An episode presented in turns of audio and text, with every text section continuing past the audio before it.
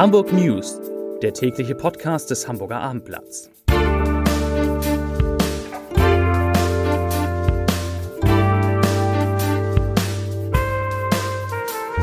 Moin, mein Name ist Lars Heider und heute geht es um die Versorgung von kranken kleinen Kindern, die auch in Hamburg an ihre Grenzen gerät. Weitere Themen Hamburg trauert um einen seiner größten Architekten, die Stadt bekommt neue Buslinien und ein ehemaliger Senator klagt über die Selbstgefälligkeit vieler Hamburgerinnen und Hamburger. Dazu gleich mehr. Zunächst aber wie immer die Top 3, die drei meistgelesenen Themen und Texte auf abendblatt.de. Auf Platz 3 aus Hamburg ins Umland ziehen, so lässt sich viel Geld sparen. Auf Platz 2 Genuss zum kleinen Preis. Hier gibt es günstigen Mittagstisch Viele Spartipps auf abendblatt.de und auf Platz 1 HVV. Neue Linie zum Airport und weitere gute Nachrichten. Das waren, das sind die Top 3 auf abendblatt.de. Einer der bekanntesten Architekten des Landes ist tot. Am Mittwoch verstarb Meinhard von Gerkan im Alter von 87 Jahren in Hamburg im Kreise seiner Familie.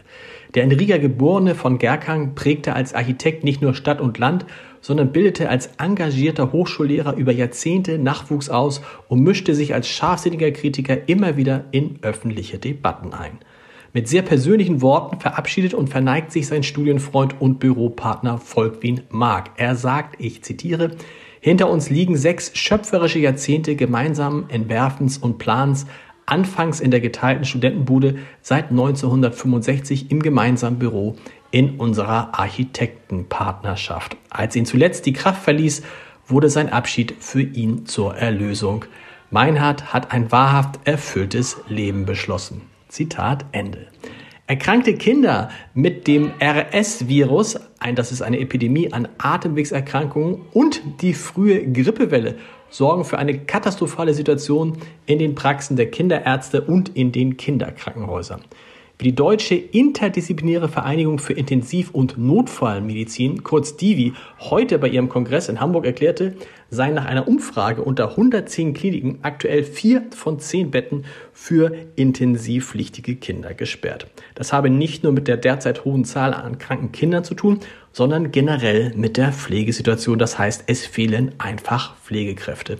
Divi-Generalsekretär Florian Hoffmann sagte dazu, ich zitiere, man muss entscheiden, welches Kind operiert wird. Wenn man immer über dem Limit fährt, nagt das an der Qualität. Zitat Ende. Insgesamt verzeichnen Kinderärzte und Kinderkrankenhäuser einen deutlichen Anstieg von Infektionen mit dem RS-Virus.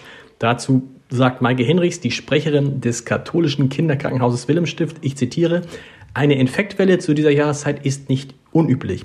Was wir jedoch beobachten ist, dass derzeit deutlich mehr Kinder krank sind als im Vorjahr. Zitat Ende. Mit dem angekündigten Fahrplanwechsel, Fahrplanwechsel ändert sich beim HVV nicht nur einige Abfahrts- und Ankunftszeiten, es kommen auch Verbesserungen im Netz von Bahnen und Bussen dazu.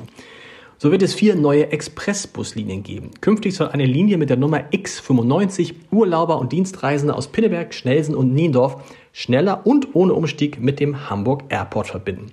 Zudem wird dank der fortgeschrittenen Bauarbeiten an der Elbchaussee der X86 von Altona nach Teufelsbrück wieder eingeführt. Ein weiterer neuer Expressbus, das ist dann der X81, soll von Montag bis Freitag Bergedorf mit Mölln verbinden. Und der X82 wird künftig ebenfalls von Bergedorf starten und Passagiere nach Geesthacht bringen.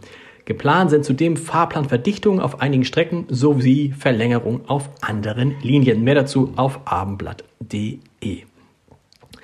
Der Umweltverband NABU hat sich kritisch zum Entwurf des Hafenentwicklungsplans der Stadt Hamburg geäußert. Er sagt dazu, ich zitiere, das politisch ambitionierte Ziel, den Hamburger Hafen zum nachhaltigsten Hafen Europas machen zu wollen, ist kommunikativ geschickt. Es ist mit diesem Hafenentwicklungsplan jedoch kaum zu erreichen. Nach dem Plänen des Rot äh, Zitat Ende, Entschuldigung. Nach dem Plänen des rot-grünen Senats werde der Hafen ein mehr oder weniger gewöhnlicher Industriehafen bleiben, kritisiert der NABU.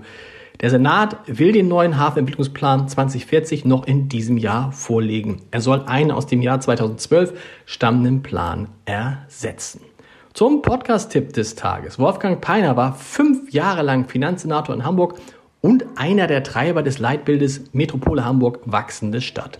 In unserem Podcast Was wird aus Hamburg sagt der CDU-Politiker jetzt, ich zitiere, uns ging es damals nicht nur um Bevölkerungs- und Wirtschaftswachstum, sondern auch um Lebensqualität und Stärkung der Metropolregion. Zitat Ende. Aktuell würde er sich mehr Aufbruch in seiner Heimatstadt wünschen, so Peiner. Er vermisse einen konkreten Zukunftsplan. Und wie vor ihm der frühere Innensenator Helmut Schmidt und natürlich Bundeskanzler Helmut Schmidt, der in seinem anonymen Brief an Hamburger Freunde 1962 Tacheles redete, kritisierte Peiner die Selbstzufriedenheit in Politik und Gesellschaft. Noch ein Zitat dazu. Er sagte, Hamburg schläft immer noch. Die Hamburger Bürgergesellschaft neigt zu Selbstgefälligkeit.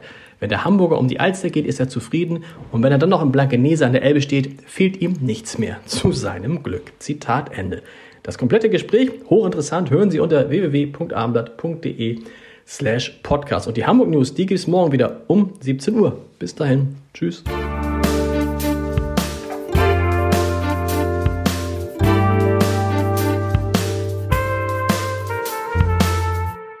Weitere Podcasts vom Hamburger Abendblatt finden Sie auf abendblatt.de slash podcast.